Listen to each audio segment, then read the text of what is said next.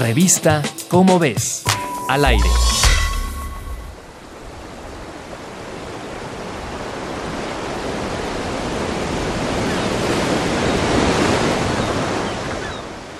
El sargazo es un componente de la flora marina en las zonas tropicales y subtropicales.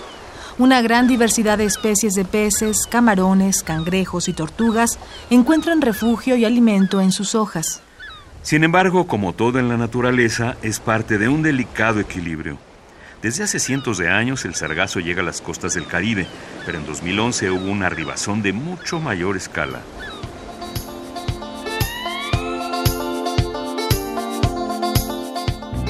A lo largo de los años, la cantidad de sargazo en las costas fue en aumento y para 2015 fueron cerca de 2.360 metros cúbicos de algas por kilómetro en el espacio comprendido entre Cancún y Puerto Morelos. Después de una pequeña baja en los años siguientes, para 2018 llegó a un punto máximo con 8.793 metros cúbicos por kilómetro de playa.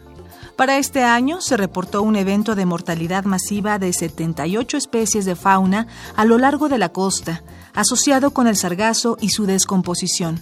Los animales más afectados fueron peces, crustáceos, equinodermos, moluscos y poliquetos. La causa de la mortalidad es un efecto combinado de altas concentraciones de amonio y ácido sulfídrico, además de la falta de oxígeno.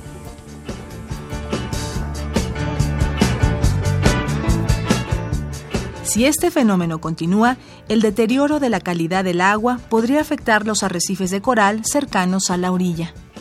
Aunque esto es muestra de un problema ambiental muy grave, el estudio también es el primer paso para un mejor entendimiento sobre cómo enfrentarlo. Encuentra más información en la revista Cómo ves. Nunca está de más dar una segunda mirada a lo que llega a nuestras manos. Revista Cómo ves. Al aire.